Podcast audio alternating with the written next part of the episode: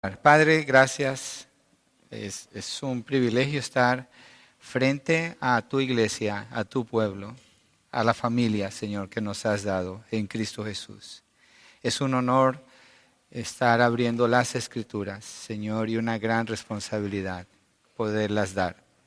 Oro suplicando, Señor, por tu gracia, por la fluidez en el Espíritu Santo y por tu gracia en cada uno de nosotros al escuchar las palabras del texto y abrirnos para el efecto que debe tener en nuestras vidas, Señor, que sea de darte honor y gloria a ti. Gracias, Padre, en el nombre de Jesucristo. Amén y amén. El apóstol Pablo, como hemos venido estudiando en Romanos capítulo 11, está hablando de la restauración de Israel y en el versículo 9 haciendo, en perdón, el capítulo 9 haciendo un recuento de lo primero que Pablo dice, porque allí es donde abre este tema y lo completa hasta el 11. Son tres capítulos que forman un solo bloque dentro del libro de Romanos. Pablo expresa que tiene una gran tristeza y un continuo dolor en su corazón y empieza a hablar de por qué él siente esta tristeza tan grande y este continuo dolor. Y es debido a Israel porque Él anhela la salvación de Israel como nación. Él anhela que ellos vengan a la fe en Cristo Jesús. Y empieza a hablar de la elección de Dios allí en el capítulo 9. Después en el capítulo 10 habla acerca de Israel siendo responsable por haber rechazado a Dios, pero en medio de eso afirma una y otra vez que es dentro del plan de Dios que eso está sucediendo y Dios tiene un plan para Israel. En el capítulo 11 habla de la evidencia de que Dios no ha rechazado a su pueblo. En el verso 2 dice, Dios no ha desechado a su pueblo al cual conoció con anterioridad y empieza a desarrollar, ese tema. Y estuvimos viendo en el verso 11 ah, acerca del tropiezo de Israel y Pablo dice, ¿acaso tropezaron para caer? Y él afirma de ningún modo. Entonces este de ningún modo, no, Dios no los ha abandonado, son el pueblo de Dios, prevalece en los capítulos 9, 10 y 11. Y en este proceso hay una distinción que hicimos la semana pasada entre remanente o el pueblo de Israel. El remanente quiere decir que Dios siempre ha tenido un remanente, un grupo pequeño de creyentes, y Pablo muestra la evidencia con Elías, después con él, y después en el, tiempo presente. Entonces siempre hay un grupo de, judíos creyendo. Ellos rechazan al Mesías, se abre la puerta para los gentiles y la mayoría de los gentiles creen y sigue creyendo un remanente. Siempre hay un grupo pequeño de israelitas. Y ahora vamos a ver, como él presenta aquí, hay un cambio. Ahora se va a voltear todo, va a ser todo Israel el que va a entrar. Y es un remanente de gentiles los que van a entrar al final. Ahí vamos a llegar. Entonces lo que vamos a ver hoy es tres aspectos del carácter de Dios que garantizan la salvación de todo Israel. Tres aspectos del carácter de Dios que garantizan la salvación de todo Israel. Lo dejé puesto en la hoja de notas, ahí está, esa es la preposición o la frase que resume todo lo que vamos a ver. El título es Porque Dios es soberano, Israel puede ser salvo. Y el texto donde vamos a estar es Romanos 11, 25 al 32. Posiblemente hay un error con el verso, dice 36, pero es 32. Entonces es el, el primer punto, el primer aspecto que vamos a ver del carácter de Dios es el endurecimiento de Israel siendo superado por la fidelidad de Dios. El segundo aspecto del carácter de Dios es la enemistad de Israel siendo superada por el amor de Dios. Y el tercer el tercer aspecto del carácter de Dios es la desobediencia de Israel siendo superada por la misericordia de Dios. Es el enfoque que Pablo le da. Israel actúa, pero Dios está por encima de las acciones de Israel y al final el plan de Dios de una manera maravillosa se lleva a cabo con ellos. Entonces el primero, el endurecimiento de Israel siendo superado por la fidelidad de Dios. Versos 25 al 27, empecemos con el 25 porque no quiero, hermanos, que ignoren este misterio, para que no sean sabios en su propia opinión, que a Israel le ha acontecido un endurecimiento parcial hasta que haya entrado la plenitud de los gentiles. Entonces aquí hay una relación entre Israel y los gentiles. Hay una, un efecto que está provocando el endurecimiento de Israel. Pablo claramente dice que es un endurecimiento parcial. Pero él empieza con la palabra en el verso 25, porque no quiero, porque es una conjunción, es una de esas palabritas que cuando está allí, usted dice, oh, esto está uniendo lo que va a decir con algo que ya dijo antes, ¿sí?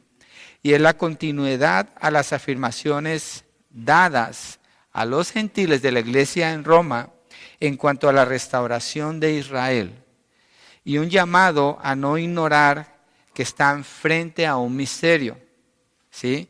Y el cual Pablo pasa a explicar. Entonces, Pablo, esta es una continuación de lo que nos está diciendo anteriormente.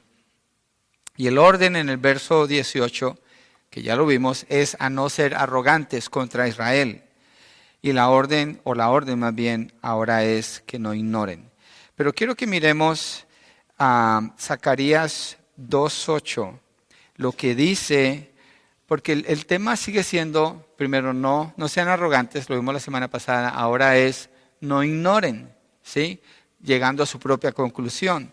Pero mire lo que dice Zacarías 2.8 en cuanto a la actitud que una persona puede tomar frente a Israel. Y de paso, no sé si usted ha visto las noticias, me imagino que sí, pero hay eh, muchos rockets que están tirando dentro de Israel. Israel no comenzó eso, pero en las noticias usted no va a ver eso. Usted va a ver un reporte usualmente desde Gaza hablando de que hay muertos y siempre termina la misma frase, usted presta atención y dice, y también niños, y también niños. Cada periodista repite la misma frase. ¿Por qué? Porque el enfoque que están haciendo es que Israel está matando gente en Gaza, pero nunca dicen que Israel se está defendiendo de los ataques que les están mandando a ellos. ¿Por qué lo digo? Porque en el mundo hay un concepto definido en cuanto a Israel. Y es obvio, Israel es el pueblo de Dios. ¿El mundo es amigo de Dios? No, el mundo es enemigo de Dios. Entonces lo que Dios establece, el mundo lo rechaza. ¿Por qué todo el mundo se une contra ese pueblo? Es obvio. Miremos lo que dice aquí, Zacarías 2.8. Dice así el profeta, porque así dice el Señor de los ejércitos, cuya gloria me ha enviado contra las naciones que los despojaron, porque el que los toca, toca la niña de su ojo. ¿De qué está hablando él aquí? El que se mete con Israel está tocando la niña de su ojo, la niña del ojo del Señor. Yo me acuerdo una vez fuimos a un retiro de varones y había un canto de moda que decía, yo soy la niña, la niña de tus ojos. Y un montón de hombres cantando, yo soy la niña. Y el predicador decía, ustedes están cantando que ustedes son la niña. la niña de, tus ojos es la, el, círculo pequeñito que está en el iris del ojo, esa es la pupila. Y por la pupila entra la luz que captura el cerebro y ya eh, eh, maneja todo que es la información de eso. Pero esa es la parte más sensible en una persona. Entonces, Zacarías está usando esa ilustración para decir, el que toca a Israel es como que le toca a Dios esa parte, la pupila de su ojo, la niña de su ojo. Es decir, es algo donde Dios va a responder, es algo sensible para él. Lo estoy usando porque en Romanos 11 la palabra claramente dice, no seas arrogante contra Israel. Lo vimos la semana pasada. Ahora Pablo empieza a decir, no ignores este misterio para que no te hagas arrogante por tu propio razonamiento. Entonces, el concepto que una persona tiene de Israel tiene que ver con el concepto que tiene de Dios. Y cuando predicamos el Evangelio, es bueno también recurrir a la evidencia de la obra de Dios a través de Israel, los judíos. De allí viene el Evangelio, de allí viene el Salvador, de allí vienen las promesas, de allí viene la verdad de Dios, de los judíos. Entonces, este capítulo tiene que ver con nosotros, como cristianos. Tiene que ver, nosotros tenemos que estar bien definidos quién es Israel a los ojos de Dios. Entonces, semana pasada, no sean arrogantes, ahora dice, no quiero hermanos que ignoren este misterio, para que no sean sabios en su propia opinión. ¿Qué es ser sabio en su propia opinión? Ser sabio en su propia opinión, yo no sé si usted ha escuchado, pero a veces usted puede hablar con una persona y esa persona da su opinión, su opinión la impone sobre la conversación, su, opinión domina, su opinión es la que dirige. Eso es arrogancia, eso es arrogancia, porque la opinión de una persona, ¿qué es? Es solo eso, es una opinión. Pero si en base a esa opinión se toma una decisión o una postura, esto es muy peligroso. Esto es arrogante. Y Pablo está hablando de no tomar esa postura frente a este misterio. Ahorita vamos a ver cuál es ese misterio. Entonces es una advertencia que hay allí de no ser sabios en su propia opinión. Le dice a los gentiles y los judíos que están en la iglesia de Roma. Tenemos que considerarlo para nosotros también. Entonces pasa a definir que a Israel le ha acontecido un endurecimiento parcial. Miren Efesios 3, 3 al 6. Pablo, eh, quiero, quiero mirar allí porque en Efesios 3, Pablo habla de un misterio. En Romanos 11, Pablo está hablando de otro misterio. Pero quiero mostrarles cuál es la relación entre el misterio de Efesios 3 y el de Romanos 11, que es el que queremos ver. En Romanos 3, versos 3, perdón, Efesios 3, 3 al 6, dice lo siguiente, que por revelación me fue dado a conocer el misterio, tal como antes les escribí brevemente. Un misterio aquí, ¿cierto? En vista de lo cual, leyendo, podrán entender mi comprensión del misterio de Cristo, que en otras generaciones no se dio a conocer a los hijos de los hombres, como ahora ha sido revelado a sus santos apóstoles y profetas por el Espíritu a saber, aquí está el misterio, que los gentiles son coherederos y miembros del mismo cuerpo, participando igualmente de la promesa en Cristo Jesús mediante el Evangelio. Es un misterio. Israel fue la nación elegida por Dios. Israel fue quien recibió la promesa del libertador. Israel, de ellos viene el Mesías.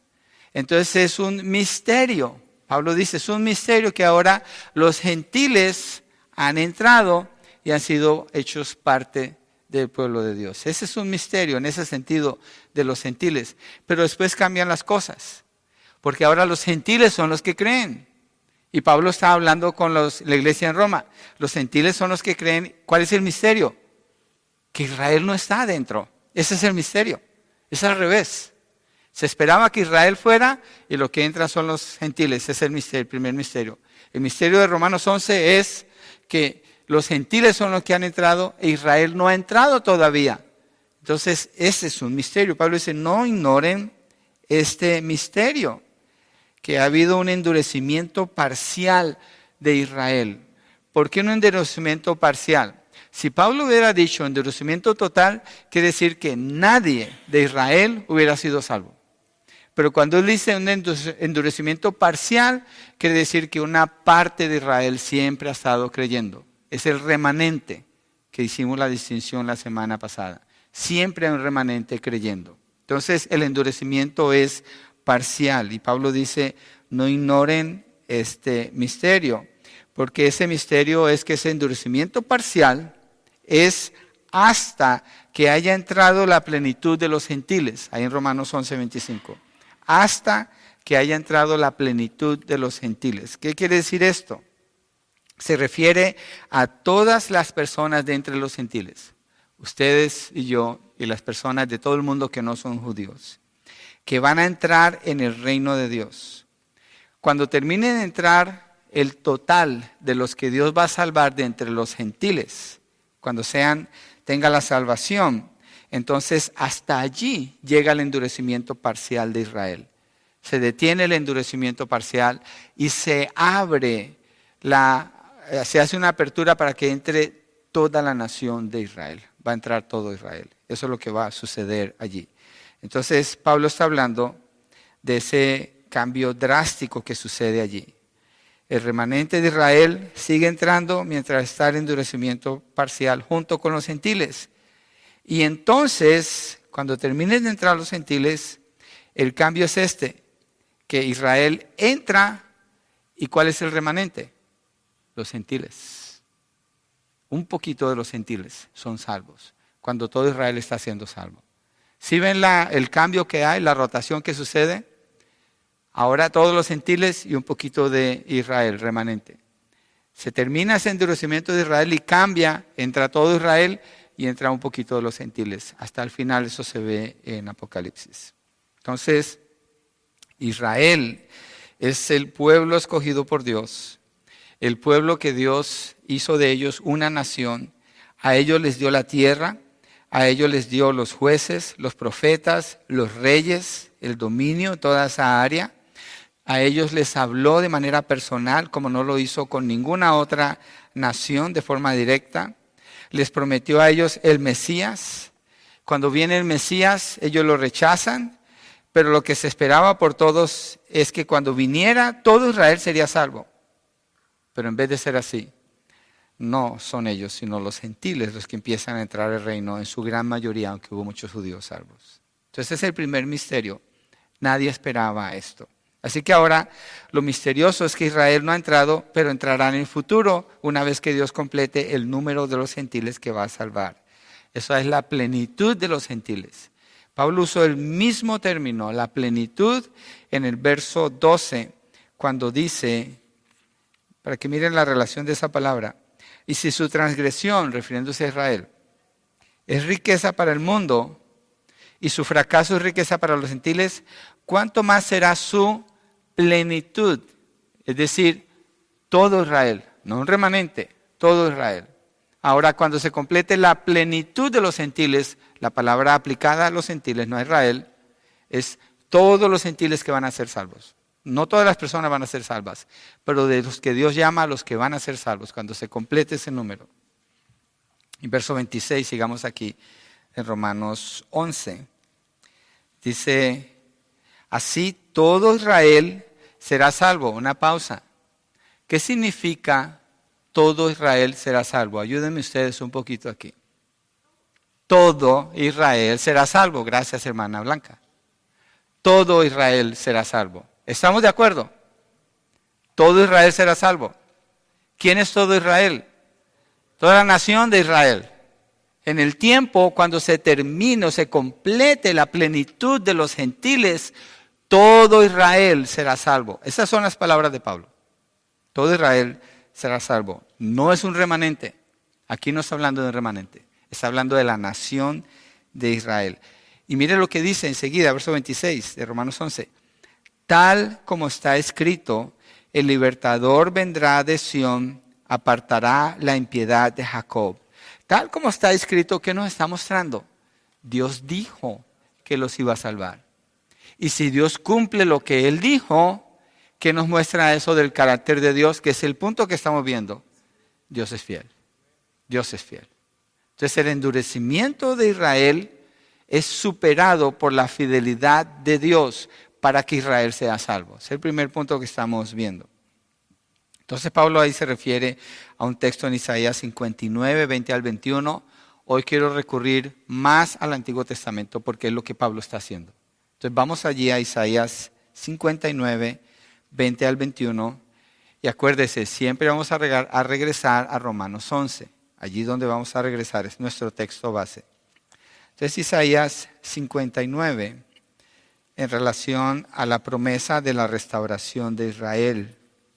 Pablo usa ah, dos textos. El primero es Isaías 59, después vamos a ver el otro. Verso, verso 20 y 21. Dice así, y vendrá un redentor a Sión, y a los que se aparten de la transgresión en Jacob, y recuerde el nombre Jacob, porque es importante aquí, eh, como dijo en el capítulo 11, el libertador vendrá de Sión, apartará la impiedad de Jacob. ¿Quién es Jacob? Es Israel, es otro nombre para Israel. Okay. Entonces Isaías 59, 20 dice, y vendrá un redentor a Sión, y a los que se aparten de la transgresión de Jacob, declara el Señor. En cuanto a mí, dice el Señor, este es mi pacto con ellos. Mire que no está hablando de que ellos tengan un pacto con Dios, está diciendo que Dios tiene un pacto con ellos. Estamos hablando de la fidelidad de Dios. Aquí se ve, mi espíritu que está sobre ti y mis palabras que he puesto en tu boca no se apartarán de tu boca, ni de la boca de tu descendencia, ni de la boca de la descendencia de tu descendencia. ¿Quiénes son ellos? Israel. Usa el nombre Jacob, pero se está refiriendo a la nación de Israel. Dice el Señor, desde ahora y hasta cuándo? Y para siempre. Entonces, aquí está afirmando lo que Pablo dice en Romanos 11. Pablo se está refiriendo a esta promesa en Romanos 11. Pero él se refiere también a Isaías 27:10 porque usa dos, mezcla dos profecías para lo que dice en, Romanos 11:26. Pero en Isaías 27, verso 10, mira lo que dice. El punto, acuérdese, estamos viendo la fidelidad de Dios que supera la dureza del corazón de Israel. Es, es el primer aspecto del carácter de Dios que afirma que, que la salvación es para Israel. Isaías 27, 10 dice, porque solitaria está la ciudad fortificada, un lugar desamparado y abandonado como un desierto. Allí pastará el becerro y allí se echará y se alimentará de sus ramas. ¿Saben qué? Creo que confundí mi texto. Ah, esto es lo que dice, perdón, eh, les quedé mal. A veces cometo estos errores. ¿A ustedes les pasa alguna vez un error con un texto? Lo malo es que cuando yo lo cometo se nota de una manera muy grande. Tengo que ir a casa y repasar cuál el que quería. Déjenme, creo que puedo hacer algo. Creo que puedo hacer algo para no quedarnos sin mirar exactamente cuál es el texto que queremos ver. Ok, no, no lo apunté aquí. Bueno, uh, pero esto es lo que él está diciendo. Regresemos entonces a, a Romanos 11, porque ahí lo vamos a ver. Más que quería mostrar el otro texto y ya que leo todo el capítulo, no, ya no. Dice, y este es mi pacto con ellos cuando yo quite sus pecados. La primera parte, en 26, dice, el libertador vendrá de Sión, apartará la impiedad de Jacob. Viene un libertador, no dice que Israel se restaura, es el libertador. ¿Y qué va a quitar la impiedad de ellos? El pecado. ¿Y qué dice el verso 27? Y este es mi pacto. Acuérdese, en Isaías 59 leímos que Dios tiene un pacto con ellos. Aquí lo afirma, verso 27. Y este es mi pacto con ellos cuando yo quite sus pecados. Cuando yo quite sus pecados. Entonces Dios va a quitar el pecado de Israel. Israel no va a entrar a la salvación de manera automática. Ellos no son salvos porque fueron el pueblo de Dios escogido por Dios. Ellos son salvos porque Dios es fiel en cumplir estas promesas. No es algo automático. Eh, no es como ellos han pensado y la razón por la cual rechazaron a Jesús.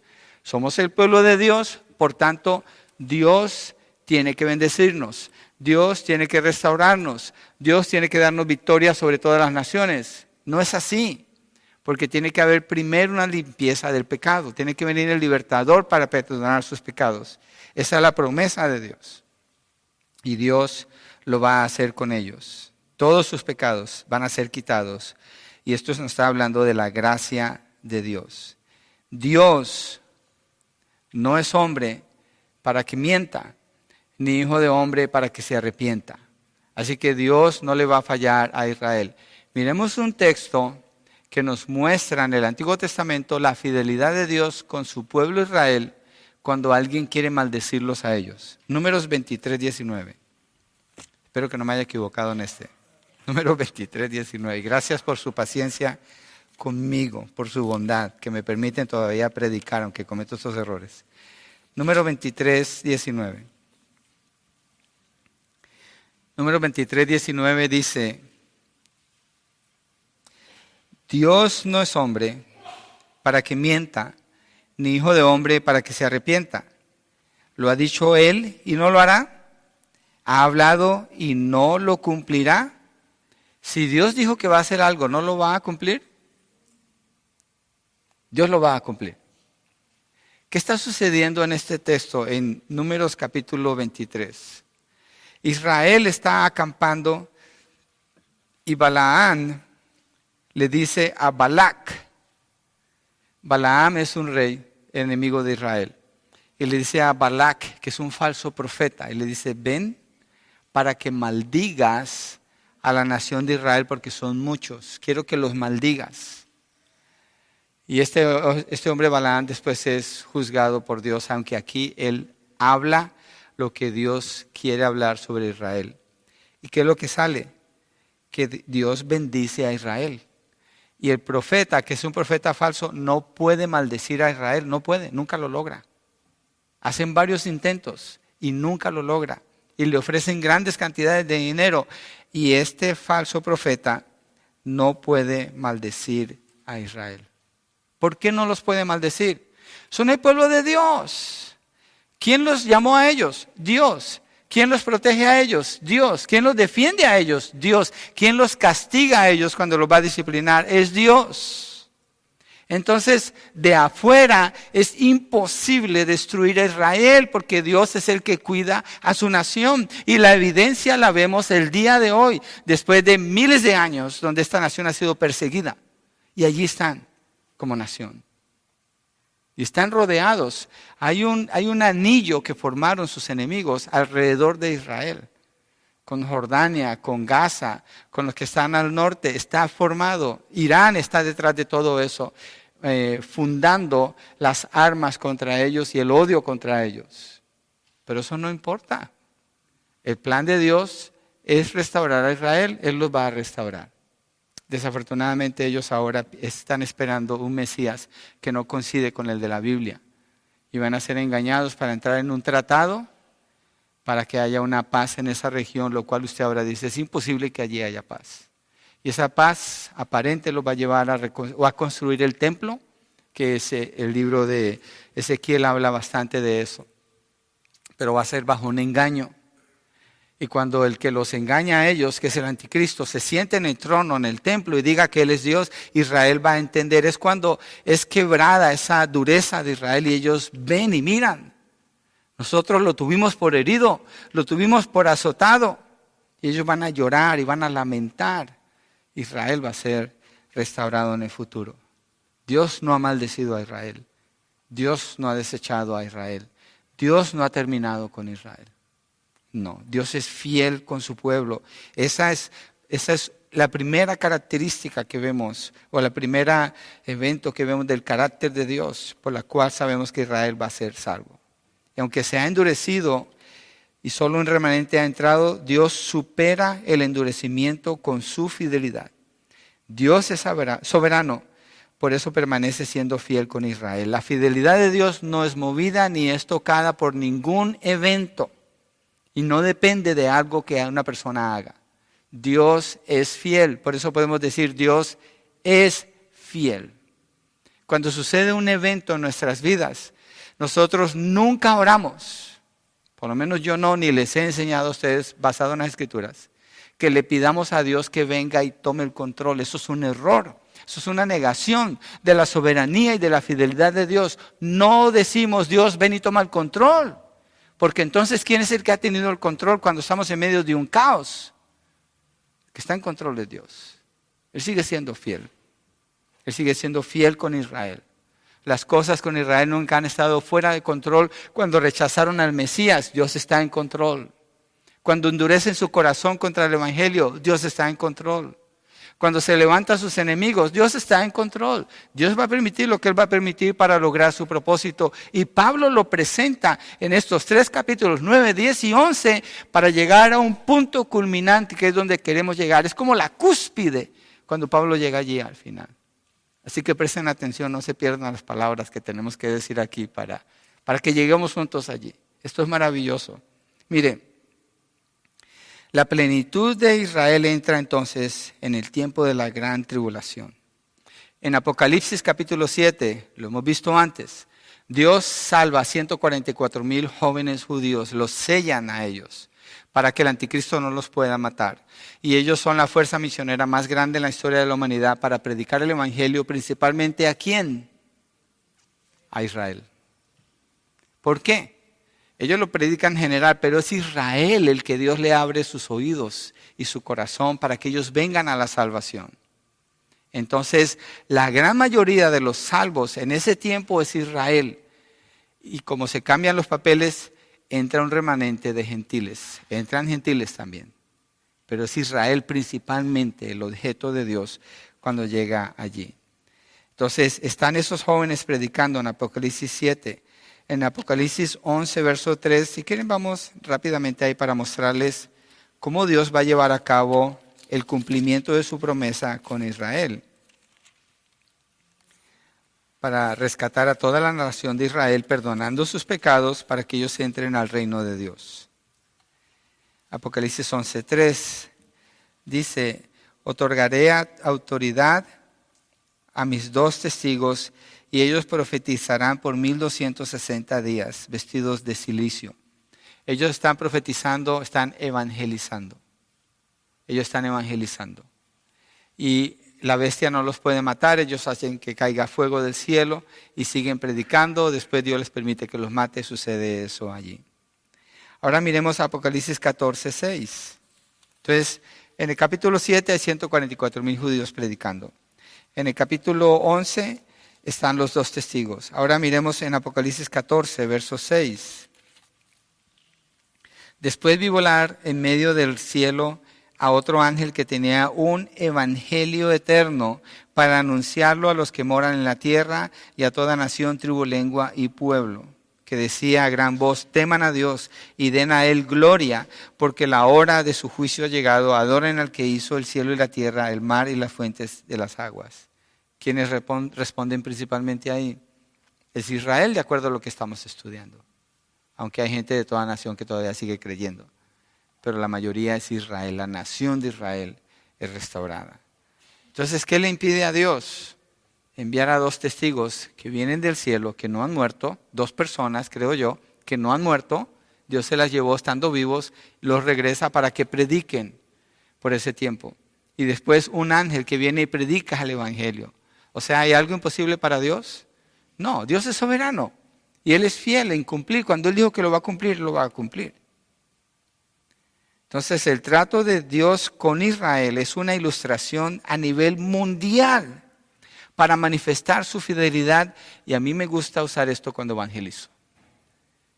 Y bueno, me sorprende ver la cara de las personas, porque la mayoría del mundo odia a Israel por la falsa información que reciben. Ver su cara cuando le digo, de los judíos viene la salvación, de ellos viene la salvación. El Mesías es judío. El Mesías es judío. Entonces, el trato de Dios con Israel es una ilustración a nivel mundial, donde Dios muestra su fidelidad.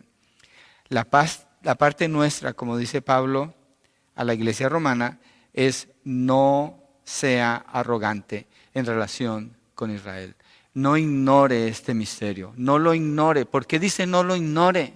El creyente no debe ignorar esta realidad de lo que Dios va a hacer porque está pendiente de conocer los planes de Dios y están revelados aquí. No lo ignore. Nosotros no podemos vivir como que no tenemos nada que ver con Israel. No podemos vivir así. Tenemos que ver con Israel. De allí ha venido nuestra salvación, de los judíos. Entonces al evangelizar está bien apuntar la fidelidad de Dios con Israel y la realidad que ellos vienen a la salvación por la gracia de Dios cuando Dios perdone sus pecados. En ellos no hay ningún crédito. Entonces, el endurecimiento de Israel siendo superado por la fidelidad de Dios, la primera parte que vemos del carácter de Dios. Segundo, la enemistad de Israel siendo superada por el amor de Dios. Entonces primero vimos la fidelidad, ahora vamos a movernos al amor de Dios, versos 28 y 29, Romanos 11.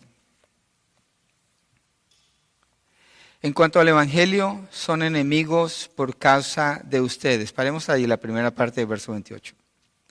Entonces aquí está hablando de enemistad de parte de los judíos.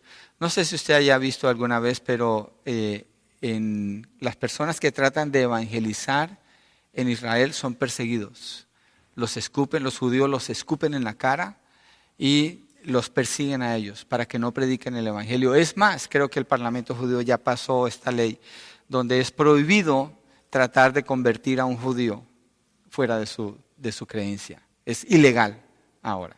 Entonces, Pablo dice, en cuanto al Evangelio, son enemigos por causa de ustedes.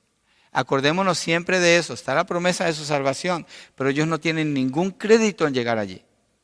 Es Dios que por su fidelidad supera su dureza. Y es Dios que por su amor supera su enemistad. Es Dios obrando, no Israel. El, exaltado aquí es Dios, no Israel. Entonces, Y esta enemistad, dice Pablo, son enemigos por causa de ustedes. Es decir, esa enemistad con el Evangelio ha causado que ustedes, los gentiles, entren a la salvación. De eso está hablando.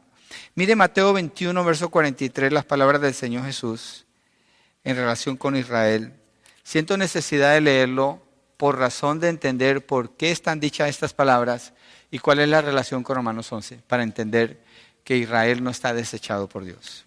Porque al leer Mateo 21 va a sonar como que Israel fue desechado por Dios. Mateo 21, 43. Dice así el Señor Jesucristo. Por eso les digo que el reino de Dios les será quitado a ustedes. ¿Quiénes son ustedes? Los judíos, Israel. Y será dado a una nación que produzca los frutos del reino. ¿A cuál nación? A los gentiles. Ese, hubo ese endurecimiento, entonces los gentiles entran. Pero Jesucristo no está diciendo ahí que Dios ya se olvidó de Israel. Los que lo usan así están equivocados. Okay. Vamos de nuevo a Romanos 11. Sigamos con el verso 28. Voy a leer de nuevo. En cuanto al Evangelio, son enemigos por causa de ustedes. Pero en cuanto a la elección de Dios, son amados por causa de los padres. Oh, frente al Evangelio, se endurecieron y responden como enemigos. Está claro eso. Eso ha provocado la salvación de los gentiles. Pero en cuanto a la elección de Dios, son amados por causa de los padres. La elección de Dios es cuando Dios elige a Israel. Fue Dios el que los eligió a ellos. Y la elección de Dios, ¿de qué dependió para elegir a Israel? Empieza con Abraham. ¿Abraham era un gran hombre de Dios? No. ¿Abraham era un hombre que adoraba a Dios? No. Abraham era un pagano que vivía en Ur de los Caldeos. Se considera que ese lugar era un lugar muy próspero, donde la gente vivía muy bien, idólatras que vivían muy bien. Y Dios llama a Abraham para que deje esa ciudad, que se vaya de donde él es y se vaya a otro lugar. Y Abraham le crea al Señor. Y Abraham cuando le crea a Dios, eso le es contado por justicia.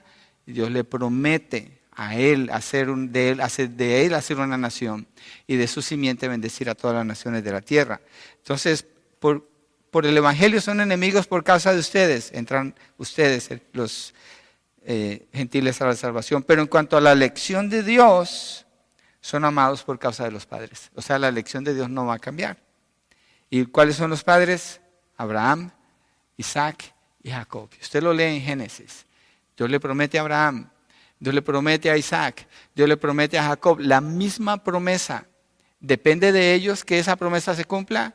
No, Dios fue el que hizo la promesa. Y no es una promesa condicionada, es un pacto. Por eso leímos, cuando leímos en el texto del Antiguo Testamento, este es mi pacto con ellos y yo les voy a quitar sus pecados y van a ser restaurados. Entonces, Dios les da la promesa y los ama personalmente, les afirma su futuro como nación por causa de los padres, porque se lo prometió a los padres, Él lo va a cumplir en ellos. Entonces, algo que debe quedar muy claro es Israel nunca eligió a Dios. Dios eligió a Israel. Quiero mirar algunos textos para comprobar esto. Me acompañan a Deuteronomio. Vamos hasta Deuteronomio unos 3.500 años atrás, algo así. Vamos allá, Deuteronomio 7, versos 6 al 8. Es el quinto libro de su Biblia.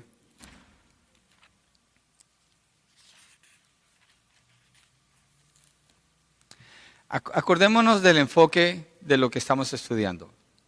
Primero fue la fidelidad de Dios. Ahorita estamos hablando del amor de Dios.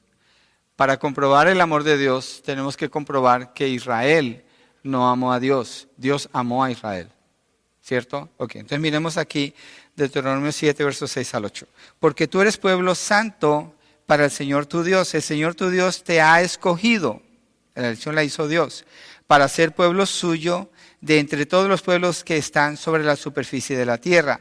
El Señor no puso, mire aquí está el amor de Dios, el Señor no puso su amor en ustedes, ni los escogió por ser ustedes más numerosos que otro pueblo, pues eran el más pequeño de todos los pueblos, mas porque el Señor los amó Y mire la parte que sigue aquí. Y guardó el juramento que hizo a sus padres. El Señor los sacó con mano fuerte y los redimió de casa de servidumbre de la mano de Faraón, rey de Egipto. ¿Quién es el que está obrando aquí? Dios los amó. Dios los escogió. Dios prometió, Dios los libertó. Y no porque ellos fueran un pueblo grande, no porque ellos fueran alguien que mereciera el amor de Dios. Dios quiso amarlos, Dios los eligió para amarlos. Si Dios eligió a Israel para amarlos, cuando ellos van por el desierto, el Señor quiere destruir a Israel en un punto, dice la palabra, y Moisés le dice, Señor, si tú haces eso, ¿qué van a decir las naciones de ti? Es un diálogo que hay entre Moisés y Dios. ¿Van a pensar que los sacaste de Egipto para matarlos aquí? Porque Dios le dice, yo puedo empezar de nuevo contigo a ser toda una nación. Muestra el enojo de Dios con Israel. Nos deja ver que Israel no merece el amor de Dios, pero Dios no retira su amor de ellos. Porque Él los eligió, Él les prometió y los sigue amando. Por causa de las promesas aquí en Abraham, a Isaac, a Jacob. Por causa del amor a los padres, esos son los padres o los patriarcas ellos son amados por Dios. Ahora regresemos, después de escuchar esta afirmación de Dios en Deuteronomio, a Romanos 11, 29. Siempre vamos a regresar allí. Siempre regresamos allí. Dice verso 29, porque los dones y el llamamiento de Dios son irrevocables. ¿Qué viene a nuestra mente cuando escuchamos la palabra dones? Los dones del Espíritu, ¿cierto? Ok, no es de eso que está hablando los dones, dones o regalos de Dios, o la gracia de Dios sobre ello. A eso es lo que se está refiriendo. Dones es la palabra carisma, y en este caso se está refiriendo a algo dado por Dios. Entonces los dones y el llamamiento de Dios son qué? Irrevocables, irrevocables. Un ejemplo de algo irrevocable es cuando en el libro de Daniel el rey firma el edicto donde dice que el que no adore al rey y adore a otro Dios va a ser lanzado al foso de los leones. Es irrevocable porque la ley de los persas así era. Una vez que firmaba, ya no se podía echar para atrás. Cuando se da cuenta que es una trampa de los enemigos de Daniel para matarlo, el rey está consternado, está triste, no duerme en toda la noche, porque no puede revocar, es irrevocable y Daniel termina en el foso de los leones, pero Dios lo protege. Entonces, en este caso, Pablo dice, los dones y el llamamiento de Dios son irrevocables. ¿Por qué son irrevocables? ¿Quién dio los dones? ¿Quién hizo el llamamiento? ¿Y por qué va a ser revocable algo que Dios hizo? El único que lo puede revocar es Dios. ¿En dónde dice en la Biblia que Dios revocó eso? No dice.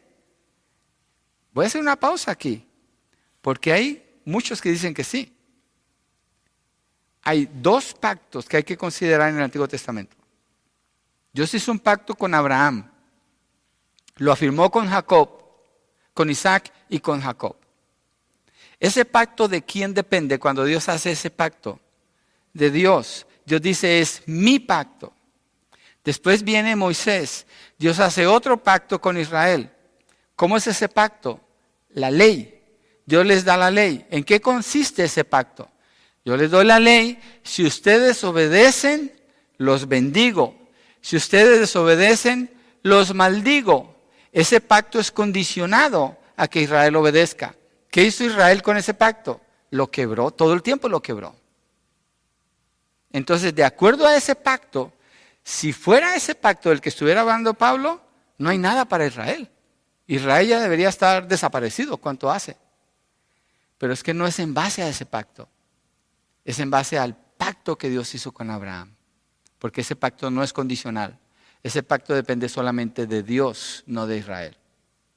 Entonces, que ese pacto se lleve a cabo, que se cumpla, depende de Dios. El pacto de Moisés lo quebraron. ¿Y qué hace Dios? Oh, pues borremos ese pacto. No, envió a su hijo que vino y cumplió todo este pacto de la ley, todo, sin quebrar nunca ningún punto de la ley. Y Jesucristo hace posible que ese pacto sea puesto a favor de Israel cuando Él muere por ellos en la cruz y cuando les perdona todos sus pecados, que es algo que va a suceder en el futuro. Entonces Dios cumple su pacto, Israel nunca puede con su propio pacto, pero Dios envía a su Hijo Jesucristo. que hace posible que este pacto también se lleve a cabo con Israel y obviamente con los gentiles que hemos creído. Entonces, los dones y el llamamiento de Dios son irrevocables. Irrevocables. No tiene sentido decir que la iglesia reemplazó a Israel. No tiene sentido decir que la iglesia somos el Israel espiritual. Eso es falso. Eso es mentiras. El texto no sostiene ese punto de vista. Israel es Israel. Y usted es mexicano, guatemalteco, hondureño, de donde usted sea, pero no judío. Usted no es judío. Y no le crea a los que dicen que todos los creyentes ahora tienen una ascendencia judía. Y le dice, eres Pérez, apellido Pérez hoy, hacen el trace. Y digo, Pérez, Pérez serás. bueno, sigamos aquí para no perdernos. Entonces, las promesas de Dios a Israel, estos son dones o regalos inmerecidos y el llamado, como vimos en Deuteronomio 7, Dios los amó, Dios los llamó, Dios los separó. Para Él Dios no se va a olvidar nunca de ellos. También le dijo a Israel que lo había llamado. Imagínense que Dios le hubiera dicho a Israel que lo llamó y luego le dice, bueno, siempre no, no era con ustedes. Era otro grupo y quiero presentárselo, son ellos en realidad. No, no aparece eso en las escrituras. Entonces sus llamados, los, los dones que le dio son irrevocables. Miremos un ejemplo de esto en Malaquías 3:6, donde Dios afirma esto con Israel. Si llega a Mateo y se mueve un poquito atrás, ahí está Malaquías. Es el último libro del Antiguo Testamento. Malaquías 3:6. Dice así el Señor. Está hablando con Israel. Israel es infiel con el Señor y así le habla Dios a ellos. Porque yo, el Señor, no cambio. Por eso ustedes, oh hijos de Jacob, que es Israel, no han sido consumidos. ¿Por qué se sostiene Israel al día de hoy? Porque Dios no cambia. Dios no ha cambiado. Dios es fiel y Dios ama a su pueblo. Entonces la enemistad de Israel es superada por el amor de Dios que no cambia. Una pregunta, ¿con cuánto amor amó Dios a su pueblo escogido? ¿Cómo ama Dios? Con todo su amor. Con todo su amor. Dios no los condicionó para amarlos. ¿Cómo ama a Dios? Completamente, perfectamente, eternamente, incambiablemente. ¿De qué depende que Dios ame? ¿Qué hace que Dios ame? ¿De qué depende eso? La palabra dice que Dios es amor. De tal manera amó Dios al mundo que dio a su Hijo único para que todo aquel que en él cree no se pierda, mas tenga vida eterna. ¿Qué motivó a Dios para amar al mundo en ese texto? Dios es amor, Dios manifiesta su amor y lo hizo pagando un precio muy alto, el sacrificio, la muerte de su Hijo Jesucristo en la cruz del Calvario para que el que crea en Él tenga vida, para que no se pierda. Así es el amor de Dios con Israel. No depende de nada ni de nadie, no depende de Israel. No puede depender de Israel porque entonces Dios no pudiera amar. Dejaría de ser Dios y dejaría de ser amor como la palabra lo define a Él. Sería un Dios muy injusto. Su carácter es el que sobresale y sobrepasa toda dureza y enemistad de Israel. Dios es bueno, es fiel, es amoroso y es soberano para cumplir sus promesas a Israel. Una persona le puede decir a otra, te voy a amar hasta la muerte, pero esa persona no es soberana. ¿Cómo sabe que lo va a hacer? No es soberana, lo desea. Dios no le habla así a Israel. Dios no le habla a Israel con un deseo de amor. Dios les habla a ellos como Él es. Él es amor. Eso es algo que no va a cambiar nunca. Entonces, por eso sabemos que la salvación no se puede perder, porque la fidelidad de Dios no cambia, porque el amor de Dios no disminuye ni es afectado por circunstancias fuera de Él. No cambia, no es afectado en ninguna manera. El carácter de Dios es el que sobresale y el que es exaltado aquí, no Israel. Y si hubiera algún revocamiento de los dones y llamamiento, solo Dios pudiera hacerlo. Y si Él lo hiciera, sería una contradicción a su carácter, dejaría de ser Dios. ¿Y para qué predicamos el Evangelio entonces? Él es Dios, Él no cambia.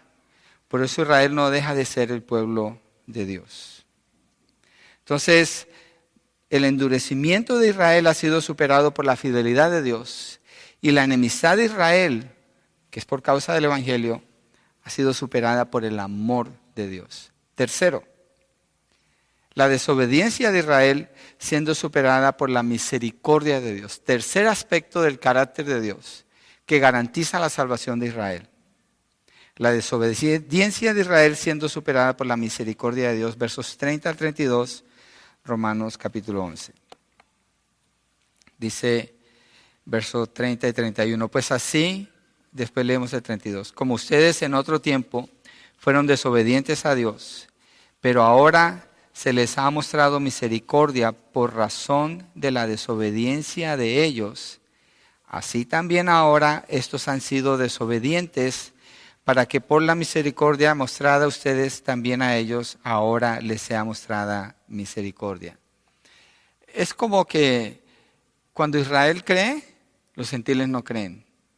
Viene el Mesías, los gentiles creen, Israel no cree. Entonces como que están siempre así.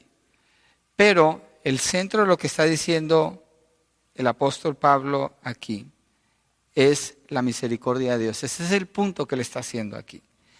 Es decir, que Israel va a recibir misericordia de la misma manera que los gentiles han recibido misericordia. Para no enredarnos un poquito en las palabras, aquí lo he resumido de esta manera. Israel va a recibir misericordia así como los gentiles han recibido misericordia. No hay diferencia en la misericordia que Dios da. Cuando Pablo dice en esta frase, también a ellos ahora, ¿en qué tiempo escribió Pablo esto? En el siglo primero, hace dos mil años, hace dos mil veinte y algo de años. Dice, también a ellos ahora les será mostrada, les sea mostrada misericordia. ¿Por qué habla Pablo como que ahora, en el tiempo de él? Nosotros pudiéramos pensar ahora, estamos cerca de la venida del Señor, como que coincide más. Pablo está hablando así porque para él la venida del Señor Jesucristo y el cumplimiento de todas sus promesas, él los ve como un evento unido en tiempo. Él esperaba la venida del Señor. Pablo escribe y habla esperando que el Señor venga en su tiempo. Porque una vez que Jesucristo vino, es así cuando encontramos textos, cuando el Señor Jesucristo, Jesucristo dice, esta generación ¿Cuál generación? La generación que vio la venida del Señor Jesucristo hasta su regreso. Es esa generación, está hablando de ese tiempo. Esa es la manera como la Biblia habla. Entonces cuando Pablo dice ahora, se está refiriendo al tiempo del Evangelio y la venida del Señor, o la parucia, así se llama ello, eso, como una unidad de tiempo. En otras palabras, es el ahora de los últimos tiempos. Eso es lo que está hablando. Ahora, verso 32 porque Dios ha encerrado a todos en desobediencia para mostrar misericordia a todos. El enfoque es la misericordia de Dios, pero aquí dice que Dios los encerró a todos en desobediencia. Entonces Dios provocó que ellos fueran desobedientes para entonces mostrar misericordia. No, Dios permitió que el hombre, el ser humano, elija por sí mismo en su rebelión contra Dios ser desobediente ser desobediente, resistiéndose, endureciendo a la verdad, rechazando la verdad. Pero cuando el hombre hace eso de manera judicial, Dios endurece el corazón de las personas, es decir, los deja en su rebelión, sin intervenir a favor de ellos. Y al final muestra su misericordia cuando los salva. Dios es soberano. No se preocupe si hay un cortocircuito a veces cuando hablamos de la soberanía de Dios. Pero esa es la verdad de Dios. Acuérdese lo que Pablo dijo en el capítulo 10. El que cuestiona, pero Dios, ¿por qué hace eso? ¿Acaso es injusto? Él dice, ¿quién eres tú? Para que cuestiones a Dios. ¿Quién eres tú? Y aquí está diciendo, no seas arrogante en cuanto a cómo Dios obra con Israel. No seas arrogante, no te guíes por tu propio razonamiento. Mira el misterio, este es el misterio. El misterio aquí se desarrolla plenamente sabiendo que Dios ha encerrado a todos. ¿Quiénes todos? Los gentiles y también los judíos. Todos. Porque acaba de hablar en el verso anterior que ellos endurecieron ellos fueron desobedientes, ustedes recibieron misericordia, ustedes fueron desobedientes, ellos recibieron misericordia. La conclusión es que Israel recibe misericordia como los gentiles recibieron misericordia. ¿Pero por qué reciben misericordia? Porque todos fueron endurecidos. ¿Para qué? Para Dios mostrar su misericordia. Cuando Dios muestra su misericordia, ¿qué sucede con Dios? ¿Cuál es el punto de llegada de Pablo aquí después de todo lo que está diciendo? Que Dios es honrado que Dios es glorificado. Nosotros lo experimentamos de manera pequeña. Pedimos al Señor, clamamos al Señor, suplicamos por algunas necesidades que tenemos. Y cuando vemos la respuesta del Señor decimos, gracias Dios por tu misericordia. Gracias Señor. Glorificamos a Dios. Cuando oramos por la salvación de una persona, ¿en base a qué pedimos por la salvación de nuestros seres queridos que nos duele en el corazón no verlos glorificando a Dios? en base a la misericordia de Dios. Dios lo está mostrando aquí, Pablo lo está mostrando a través de, Dios lo muestra a través del escrito de Pablo aquí, cuando Pablo se refiere a cómo Dios trata a Israel. Y eso nos da esperanza a todos nosotros en nuestra oración. Eso nos da seguridad a los que ya tenemos la salvación. Y eso nos debe impulsar para suplicar, para que las personas sean salvas. ¿Para qué? Para que Dios sea glorificado. La salvación de Israel tiene que ver con la gloria de Dios, no meramente con ellos como nación, es por la gloria de Dios. Esa es la razón central que Pablo está presentando aquí. Esa es la razón de ser del Evangelio. Dios, lo que podemos ver aquí es la acción operante en la historia de toda la humanidad. Todo tiene que ver con Dios. Dios obrando desde el principio hasta el fin con el propósito de Él ser glorificado cuando Él muestra misericordia. Y eso no lo cuestionamos porque Él es Dios. Él es Dios. ¿Cuál es la parte entonces en toda la historia y en toda esta historia del ser humano? ¿Cuál es la parte que usted y yo tomamos aquí? ¿Y cuál es la parte que Israel tomó? Fueron desobedientes. Esa es la parte de ellos. Esa es su parte, esa es mi parte. Hemos sido desobedientes. No tenemos ningún crédito, no tenemos ningún nada a nuestro favor. Israel no lo tiene tampoco. Los gentiles ninguno tiene ningún crédito delante del Señor. Nadie, nada, cero. Y Dios, en medio de eso, viene y muestra misericordia. No nos da el castigo que nos merecemos. ¿Cuál es la parte de Dios? Permitirles ser desobedientes.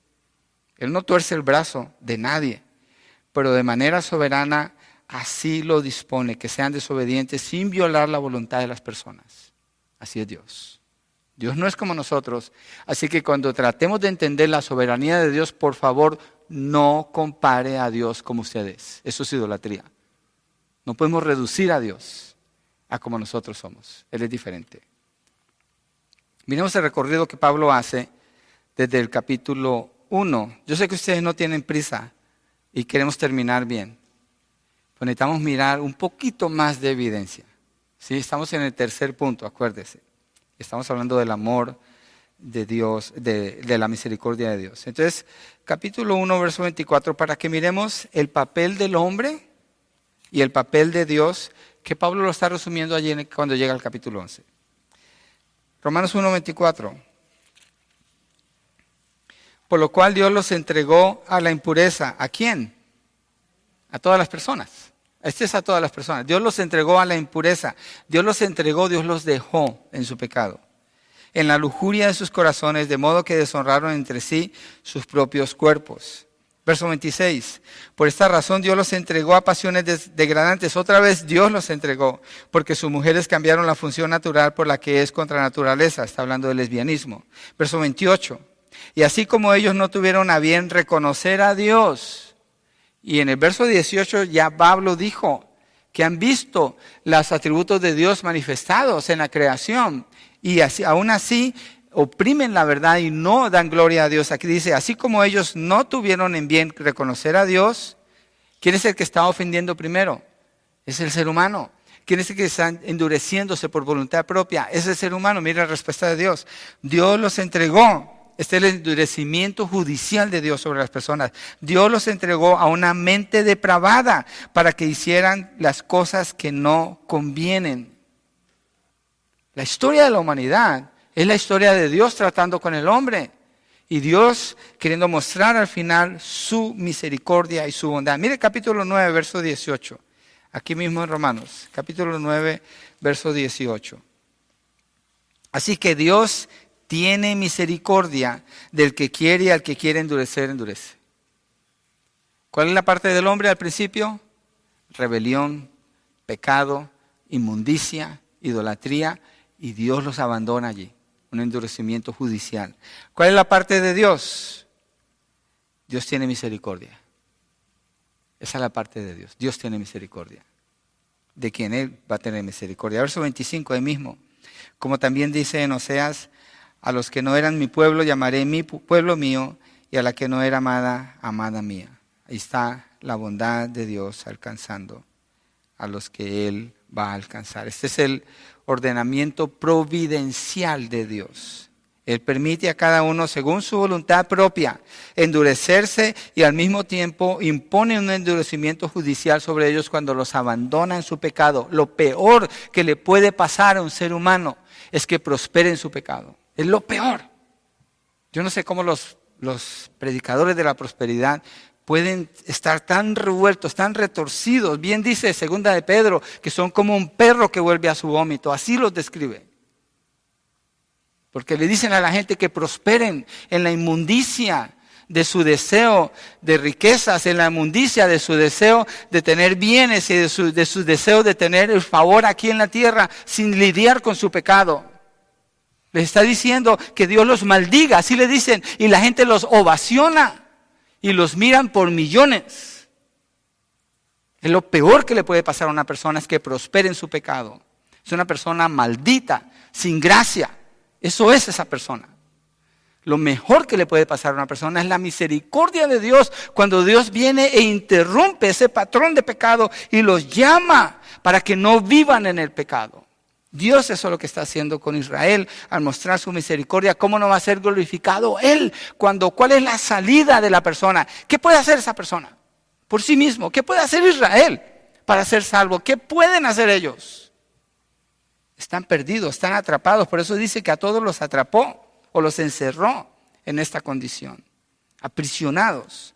¿Por qué? Por su propia desobediencia. El endurecimiento de Dios es un endurecimiento judicial de parte de Dios. ¿Quién puede escapar entonces? Nadie. Nadie. Usted no puede salir de su vida de miseria y de pecado lo voy a repetir, usted no puede salir de su vida de miseria y de pecado. No importa lo que usted haga, no importa lo que usted haga. Usted necesita de la misericordia de Dios. Si Dios no extiende su mano de misericordia para sacarle a usted de ese hoyo de oscuridad y de condenación, usted no puede ser salvo. Nadie puede ser, Israel no puede ser, los gentiles no pueden ser.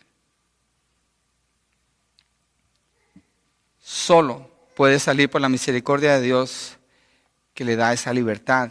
¿Para qué? ¿Para que usted le vaya bien? ¿Para que ya no tenga problemas? ¿Para que no se enferme? No. Para que Dios sea glorificado. Esa es la cúspide donde Pablo nos está llevando en estos tres capítulos. Esa es la cúspide. Es el lugar donde Él está llevando todo este diálogo para llegar allí. Para Dios mostrar misericordia a todos.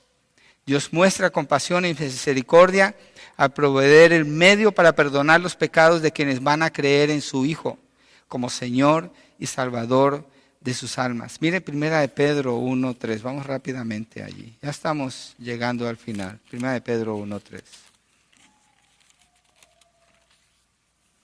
Bendito sea el Dios y este bendito es una glorificación a Él. Bendito sea el Dios y Padre de nuestro Señor Jesucristo, quien según su gran misericordia nos ha hecho nacer de nuevo a una esperanza viva mediante la resurrección de Jesucristo de entre los muertos. El único glorificado aquí es Dios. Es la obra de Dios, la única que permite que haya una salida de esa condición de miseria. Dios muestra misericordia al no dar el castigo merecido y da salvación por gracia. Es decir, no solamente no da el castigo, sino que concede una gracia inmerecida. Justificación, amor, bondad, compasión, justicia, santidad y una gloria eterna para vivir con Él por medio del pecado, del, del perdón de los pecados en Cristo Jesús.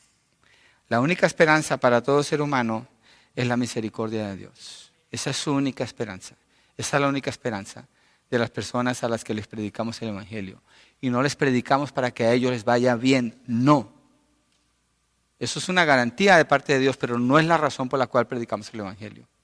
No es la razón por la cual nosotros estamos enviando algunos miles de dólares cada mes para apoyar misiones en el extranjero. Esa no es la razón. La razón es porque ellos están predicando para que las personas vengan y glorifiquen a Dios. Esa es la razón. Y el que glorifica a Dios, entonces ahí están las bendiciones del Señor pero necesita de la misericordia del Señor. Todo el argumento de Pablo apunta a esta verdad que conduce a glorificar al Señor. Entonces, vamos a empezar a cerrar. Conocer el plan de Dios con Israel permite ver el plan de Dios con la humanidad. Israel es la ilustración más grande que tiene todo el mundo para ver el amor la fidelidad, la bondad de Dios, la misericordia de Dios. Israel, ahí está. Y su plan es ser glorificado al manifestar ese carácter fiel de amor y misericordia ante un mundo desobediente, endurecido y enemistado con él. Dios es soberano.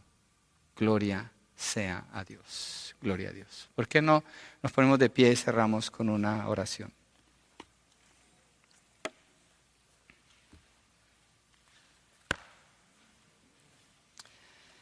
Tal vez usted nunca pensó que conocer algo de Israel le llevara al punto de glorificar a Dios y decir gloria a Dios. Ojalá que esa sea su experiencia. Ojalá. Señor, te adoramos, Padre podemos ver la ilustración tan gráfica con Israel. Un pueblo que ha tenido todas las promesas, los profetas, los reyes, las promesas tuyas, Señor, el pacto, pero se han endurecido. Pero tú superaste ese endurecimiento, Señor, siendo fiel, cumpliendo tus promesas. Se hicieron enemigos, pero tú superaste eso, Señor, amándolos, porque amaste a los padres. Señor, y fueron desobedientes, pero tú superaste eso, porque muestras misericordia.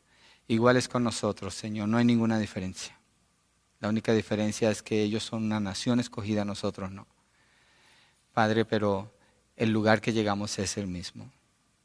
Tú eres digno de recibir toda la gloria y toda la honra. Señor, gracias por las promesas para Israel. Oramos por su cumplimiento, por ese tiempo. Gracias por la misericordia, Señor, que los va a salvar finalmente.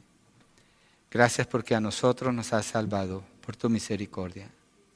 Y gracias, Señor, porque todo el que está aquí, el que está escuchando este mensaje, puede saber la misericordia de Dios. Le puede sacar del lugar donde usted está, para que tenga la salvación, el perdón de sus pecados y la vida eterna y usted viva glorificando a Dios. Esa es la razón de ser, glorificarte a ti, Señor. Gracias, Padre. Te bendecimos, Señor, en el nombre de tu Hijo Jesucristo. Amén y amén.